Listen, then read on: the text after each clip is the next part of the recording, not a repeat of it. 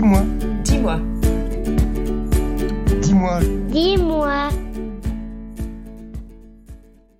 Salut, bienvenue sur Dis-moi, le mini podcast de l'alimentarium musée de l'alimentation à Vevey. C'est encore moi, Yelena. J'espère que vous allez tous bien et que vous avez passé une très belle semaine.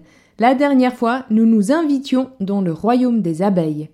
Aujourd'hui, nous avons le plaisir de trinquer avec Gabriele qui nous a envoyé sa question par email. On l'écoute. Bonjour, je m'appelle Gabriele, j'ai 9 ans et j'aimerais savoir qui a découvert le thé. Merci. Alors c'est parti.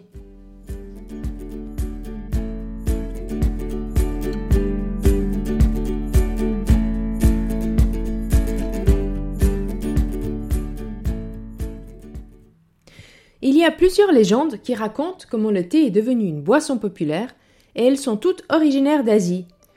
Selon la légende chinoise, le thé aurait été découvert il y a plus de 5000 ans par l'empereur Shen Nong.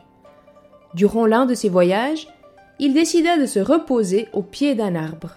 Il fit bouillir de l'eau pour étancher sa soif, et tout d'un coup, une légère brise agita les branches de l'arbre et quelques feuilles tombèrent dans l'eau bouillante. L'empereur remarqua alors que les feuilles ainsi infusées donnèrent une couleur dorée et un parfum plaisant à son eau. Il but de cette eau et la trouva délicieuse. Et à en croire la légende, c'était le premier thé jamais bu sur Terre. Mais il y a aussi une légende indienne qui raconte l'histoire cette fois-ci du prince Dharma. Ce prince serait allé en Chine pour enseigner le bouddhisme et il aurait fait vœu de ne pas dormir pendant les neuf ans de son voyage. Mais au bout de la troisième année, il était épuisé, et pendant qu'il luttait contre le sommeil, il prit des feuilles d'un arbre et les mâcha.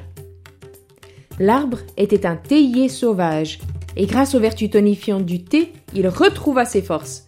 Il prit avec lui plein de feuilles de cet arbre pour lui permettre de mener à bien son voyage sans s'endormir en cours de route. Cette légende indienne se trouve aussi au Japon, mais avec l'histoire un petit peu modifiée. Selon la version japonaise, le prince Dharma se serait quand même endormi après trois ans de voyage. Et à son réveil, il en eut tellement honte que pour se punir, attention les âmes sensibles, bouchez-vous les oreilles, il se coupa les paupières et les jeta par terre. Aïe Quelques années plus tard, le prince repassa par ce même endroit et remarqua qu'un arbre avait poussé à l'endroit même où il avait jeté ses paupières. Il en goûta les feuilles et il réalisa qu'elles redonnaient des forces et atténuaient le sommeil. Quoi qu'il en soit, les scientifiques aujourd'hui s'accordent pour dire que l'arbre à thé ou le théier, Camellia sinensis de son nom savant en latin, est originaire de Chine. Ainsi le thé, comme boisson, se serait d'abord développé en Chine avant de se répandre dans le monde entier grâce aux grandes routes d'échanges commerciaux comme la route de la soie qui traverse l'Asie pour arriver en Europe. En Chine, le thé devient une boisson à la mode sous la dynastie Tang, entre le 7e et le 10e siècle de notre ère. L'État faisait même payer des impôts sur le thé tellement celui-ci était devenu une denrée populaire. Contrairement à ce dont on a l'habitude aujourd'hui, à l'époque, le thé ne se vend pas en feuilles ni en sachets, mais en grandes briques compactes. Pour les Chinois au nord du pays, ces briques de thé servaient de monnaie d'échange pour acheter des chevaux, par exemple.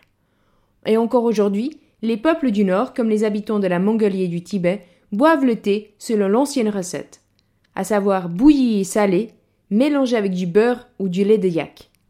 Pour le préparer, il faut une baratte, cet ustensile qui chez nous ne sert pas à préparer le thé, mais à fabriquer du beurre. Étonnant, non? Ce n'est qu'à partir du XIVe siècle en Chine, sous le premier empereur de la dynastie Ming, qu'on commence à boire le thé dans des tasses en porcelaine et à utiliser des théières pour l'infuser et le servir. On délaisse les briques pour les feuilles de thé entières.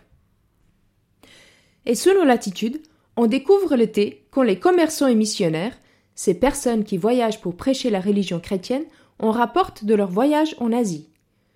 Le thé est ainsi introduit dans les grandes cours royales d'Europe dès le XVIe siècle. Tout d'abord réservé aux aristocrates, le thé se popularise au fil du temps et aujourd'hui on en trouve dans toutes les cuisines et on en boit à toutes les occasions.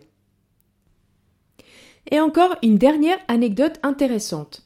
Dans les langues européennes, on trouve deux mots différents pour parler de cette même boisson, thé et chai. Il semblerait que le mot chinois se prononce différemment suivant la région. Cha en mandarin et cantonais et thé dans le dialecte du sud-est du pays. Quand les marchands européens découvrent le thé en Asie, il y avait deux moyens de le transporter, par la route et par la mer. Les bateaux, eux, ils partaient du sud-est du pays. Ainsi les Européens, qui appellent le thé thé, tea, thé, etc., comme les Anglais et les Hollandais, auraient découvert la boisson et son nom par les marchands maritimes. Alors que les pays qui appellent le thé chai, comme la Russie par exemple, auraient été introduits au bienfait de la boisson par les marchands qui empruntaient les routes terrestres. Et voilà, tu es désormais incollable sur le thé. Si tu as encore soif de connaître des choses sur le thé, je t'invite à te rendre sur notre site internet www.alimentarium.org où nous avons des fiches informatives. Il te suffira de taper Histoire du thé dans la barre de recherche. Et pendant que tu fais ça, je te souhaite un très bel été et te donne rendez-vous à la rentrée pour d'autres épisodes. À ce sujet, si tu as des cols sur l'alimentation à nous poser, on est à ta disposition sur les réseaux sociaux et par email à community at alimentarium.org. Écris-nous, envoie-nous tes questions et on se réjouit de te retrouver après la pause estivale. Merci beaucoup de ta fidélité, porte-toi bien et à tout bientôt.